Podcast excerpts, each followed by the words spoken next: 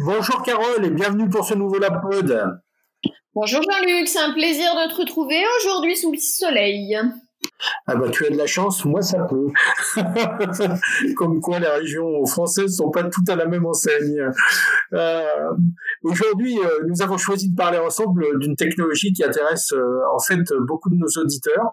Il s'agit de la reconnaissance automatique du locuteur ou comment identifier une personne à l'aide de sa voix. Euh, aussi, euh, en, quelques mots, et avant d'entrer dans le vif du sujet, peux-tu nous dire ce qu'est la voix, Carole?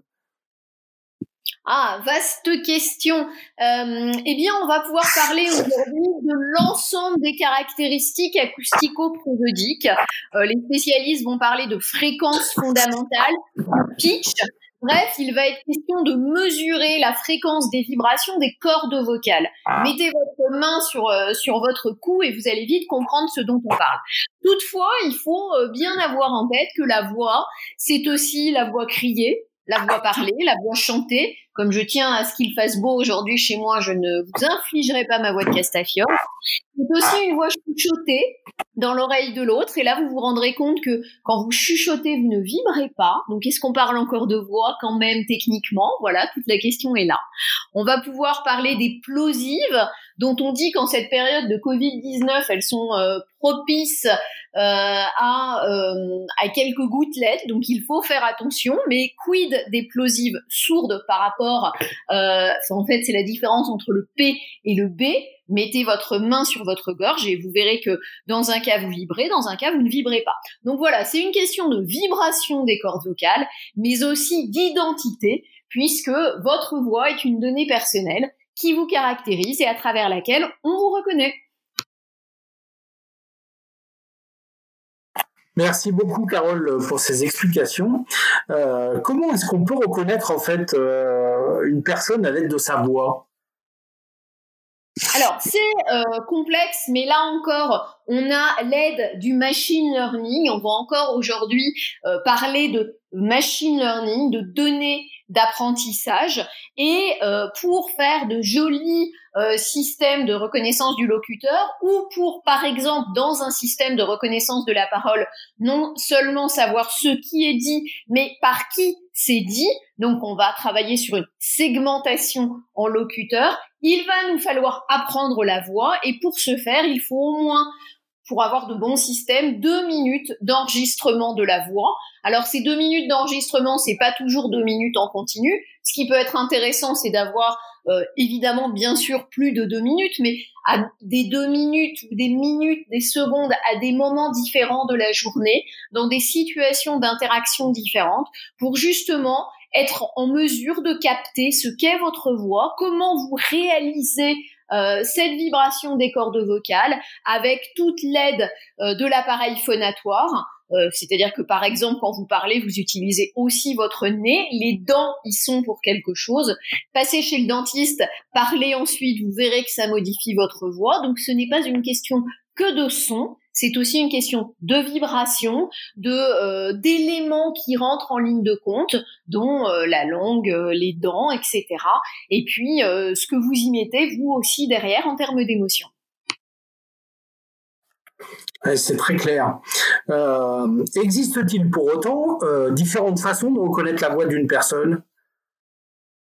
Oui, alors les euh, matheux euh, vont euh, vont être contents de voir que là encore on va retrouver nos gaussiennes, on va retrouver ce qu'on appelle des i-vecteurs. Bref, tout ça, ce sont des mathématiques, mais l'idée principale, ça va être de réussir à séparer dans un canal audio la voix des bruits environnants. Vous entendez peut-être derrière moi les petits oiseaux qui chantent. En cas d'orage, vous allez entendre le tonnerre. Si je laisse la fenêtre ouverte, vous allez entendre le vent. Ou justement ne pas suffisamment l'entendre, mais il va venir brouiller ma voix. On aura aussi la difficulté euh, des canaux mergés au téléphone qui font qu'entre la voix du locuteur 1 euh, et du locuteur 2, il y a parfois difficulté de séparer l'une de l'autre. Bref, c'est aussi d'abord et surtout euh, comment isoler ce qui est de l'ordre de la voix sur le canal audio. Merci Carole. Donc si j'ai bien compris, euh, la reconnaissance automatique du locuteur permet d'extraire euh, des caractéristiques vocales qui sont propres à chaque individu. Est-ce que pour autant ces caractéristiques vocales constituent euh, ce qu'on peut appeler une signature vocale qui permettrait d'identifier de manière unique chaque individu, un peu à l'image des empreintes digitales ou de l'ADN par exemple? Alors la voix n'est pas une empreinte. Contrairement au lobe de votre oreille ou à vos doigts, la voix n'est pas une empreinte. En revanche, euh, elle, permet, on appelle ça de la biométrie, elle permet d'identifier effectivement un individu. Mais cette identification n'est pas pour autant une preuve. Il s'agit d'indications que l'on va récupérer, d'indications, je le disais tout à l'heure, acoustico-prosodiques, qui vont nous permettre euh, quand on a euh, les données nécessaires, de euh, reconnaître votre voix et de rendre à César ce qui appartient à César. Mais effectivement, il ne s'agit pas d'une empreinte vocale. On parle parfois à tort effectivement d'empreinte vocale parce que on, signifie surtout une caractéristique unique, quelque chose qui immédiatement vous fait penser à. Pensez à Macha Merrill, pensez à Léon Zitrone, on était capable de reconnaître à la télévision immédiatement leur voix. Toutefois, euh, ayez aussi en tête que la voix fait partie de la représentation de l'individu et qu'éventuellement je peux un tout petit peu modifier ma voix en fonction de mes interlocuteurs, y compris parfois de manière inconsciente. Euh, une expérience assez facile à faire. En général, vous n'avez pas tout à fait la même voix lorsque vous vous adressez à votre maman dans un cadre familier que lorsque vous vous adressez à un collègue de travail, puisque vous gardez avec vous cette histoire vocale. Et puis, n'oublions pas non plus que la voix euh, comme notre peau, comme notre organisme vieillit et sujette à des variations liées au froid, à l'heure de la journée, au fait euh, d'avoir ou non pris un café avant de prendre la parole. Euh, il m'est arrivé de casser une corde vocale, ça fait très très mal, parce que j'ai parlé trop vite et trop fort en criant un peu après des élèves qui se battaient dans la cour alors que je n'avais pas encore parlé de la matinée.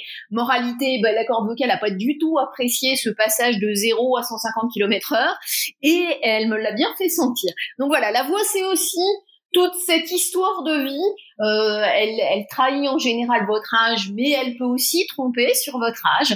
Donc ce sont des caractéristiques qu'on essaye de récupérer par apprentissage en fonctionnant par clustering, par regroupement locuteur, mais il s'agit d'un faisceau d'indices, jamais euh, d'une empreinte et d'une certitude stricto sensu. C'est très clair, Carole. Euh, on voit bien qu'effectivement, une personne, euh, et on comprend bien qu'une personne ne parle pas tout le temps de la même façon, euh, que sa voix est amenée à changer, à évoluer avec l'âge, son humeur, ou bien tout simplement si elle est enrhumée. aussi, comment est-ce qu'on peut surmonter cette variabilité de la voix et continuer à, à reconnaître une personne malgré ces variations? Alors quand on cible stricto sensu un locuteur ou une série de locuteurs parce que personnalité connue ou membre d'un réseau pour lequel on va travailler sur de longs mois euh, à travers une série de comptes rendus par exemple, il est bien évidemment intelligent de réadapter les modèles et de régulièrement réinjecter un peu de données nouvelles dans des contextes langagiers euh, et acoustiques, pensez à l'acoustique surtout, euh, différents euh, on ne parle pas exactement de la même façon euh, devant toute une salle pleine ou on ne parle pas de la même façon dehors quand il y a du vent et en intérieur. Donc la diversité des situations euh, langagières et acoustiques permet un apprentissage plus fiable sur un individu. Et puis après, effectivement, il s'agit toujours de récupérer malgré tout ce pitch, cette fréquence fondamentale et d'aller retrouver malgré les variations journalières un cœur de, voix, si vous voulez. C'est clair. Euh, on voit bien qu'effectivement, il y a un impact euh, parfois important de l'environnement acoustique. Euh, comment est-ce que ça se passe en termes de reconnaissance du locuteur lorsqu'on est en, milieu particulièrement difficile? Et bien là encore des données d'apprentissage. Effectivement, quand vous voulez reconnaître des locuteurs dans le cockpit d'un avion, il va falloir aussi, comme je le disais tout à l'heure, isoler sur le canal les bruits environnants, c'est-à-dire les appareils qu'on entend vibrer, euh, le son euh, du vent euh, dans une verrière par exemple, et donc réussir aussi à l'intérieur à aguerrir la robustesse du modèle acoustique pour mieux séparer encore ce qui est de l'ordre du bruit de euh, ce qui est de l'ordre réellement la voix du locuteur cible. Donc il y a tout ce travail de séparation. On peut euh, le travailler en machine learning. Il y a aussi aujourd'hui des travaux, si vous regardez, d'acousticiens où l'objectif va être d'effacer sur un canal certains éléments pour essayer de mieux récupérer ceux que ceux sur lesquels on souhaite travailler en fait. D'accord, Carole. Euh, du coup, tu, vas me voir venir. Euh, comment s'opère aujourd'hui l'apprentissage d'un système de reconnaissance automatique du locuteur? Alors, c'est toujours et encore du machine learning c'est euh, ce qu'on appelle de la segmentation en locuteur. Donc c'est essayer de regrouper euh, les éléments identiques qui nous feraient dire que vous avez de tel timecode à tel timecode, donc de tel moment instanté à un autre la même voix et donc de d'opérer par regroupement, par segmentation. On coupe, on regroupe ou on ne regroupe pas avec le locuteur précédent. C'est un nouveau, c'en est un qu'on a déjà vu. Bref, c'est tout ce travail de découpage en quelque sorte.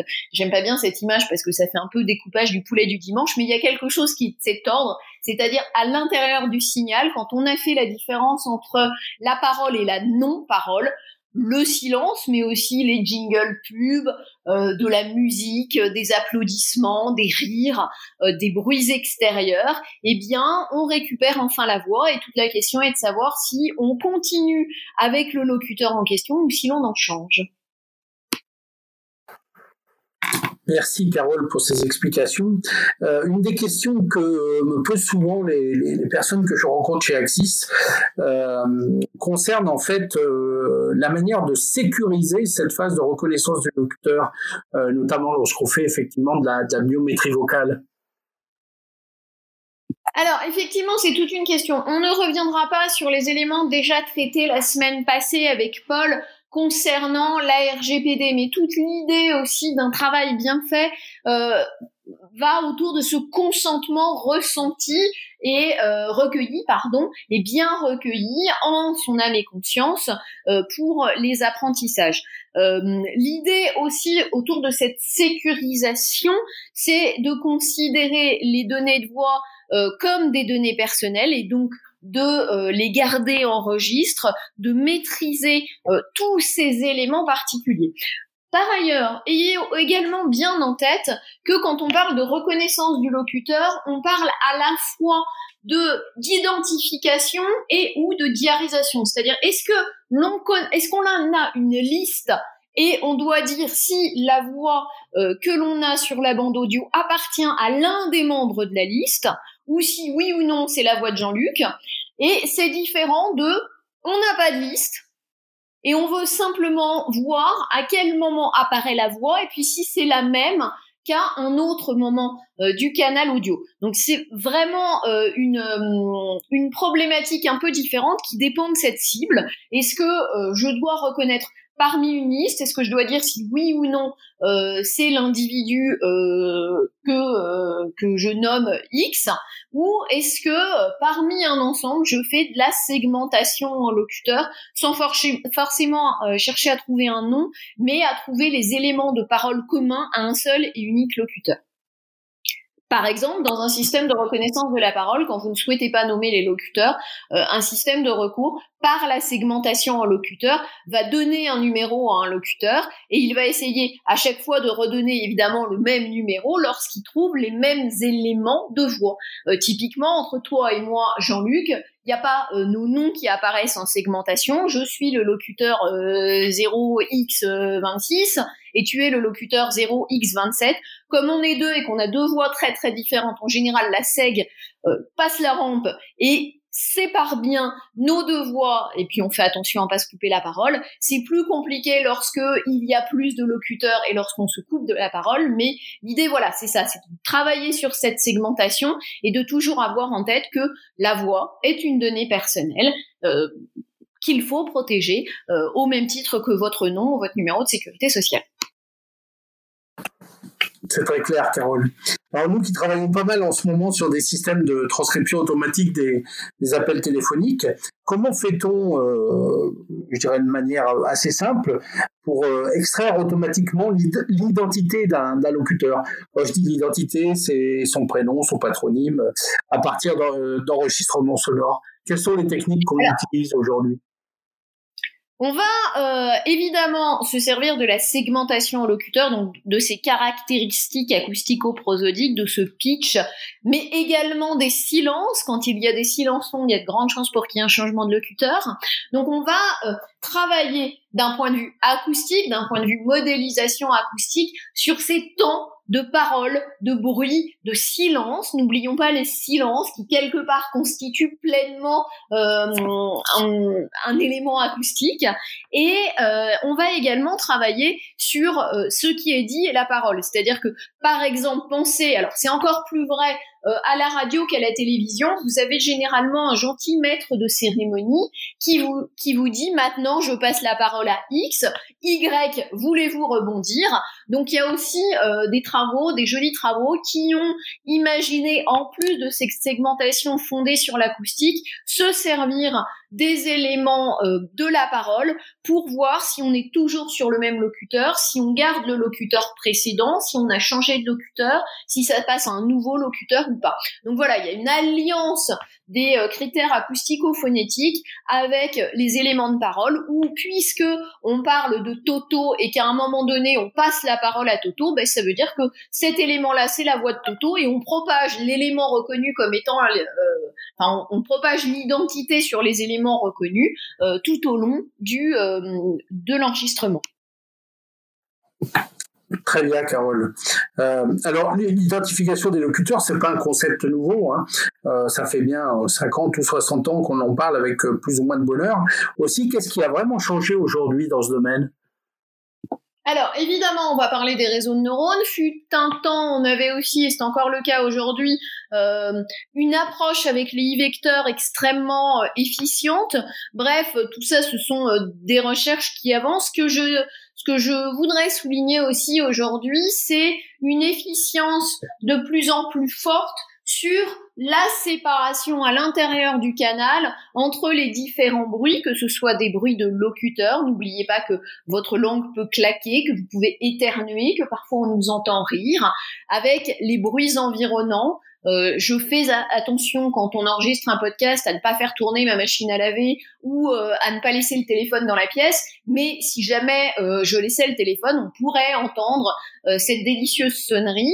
et voilà, c'est tous ces éléments aujourd'hui qui sont de mieux en mieux travaillés avec les acousticiens, soit pour les effacer quand on ne veut pas du tout les prendre en compte, soit pour mieux les isoler, de façon à faire émerger plus facilement euh, les voix euh, du, des locuteurs et de façon à ce que les systèmes d'apprentissage puissent, euh, par un alignement, de mieux en mieux distinguer les voix des locuteurs des autres moments. Très bien. où, en est la, recherche académique, j'allais dire, en matière de, de, reconnaissance automatique du locuteur Et en gros, quels sont les grands laboratoires qui travaillent sur le sujet? Alors, je vais faire la, la, pub à mon laboratoire euh, de thèse, puisque le laboratoire d'informatique de l'Université du Mans a euh, effectivement un pôle euh, locuteur avec des enseignants-chercheurs tout à fait brillants qui travaillent à l'international sur ces problématiques. Le laboratoire d'informatique d'Avignon avec Jean-François Bonastre qui parle beaucoup de biométrie vocale est également à la pointe dans le domaine. L'idée, c'est vraiment, oui, de travailler sur cette identification nommée du locuteur et puis ces histoires de segmentation puisque on veut savoir ce qui est dit euh, avec la parole mais on veut également savoir qui le dit donc être en capacité de euh, reconnaître parmi une liste donnée et un apprentissage fait euh, quel est le, le locuteur pour rendre à César en quelque sorte ce qui appartient à César.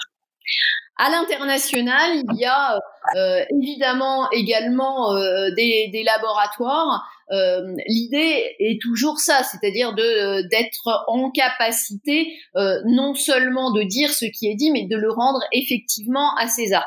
Il ne s'agit pas toujours de comment dire ce n'est pas toujours dans une perspective judiciaire. Ça fait partie des, choses qu'on entend beaucoup, la biométrie euh, euh, vocale au service du judiciaire, mais il y a aussi toute toute cette problématique est simplement de réattribuer à César ce qui appartient à César et puis de savoir par exemple si on a affaire à un locuteur homme ou un locuteur femme pour adapter dans le cadre d'un chatbot euh, la conversation.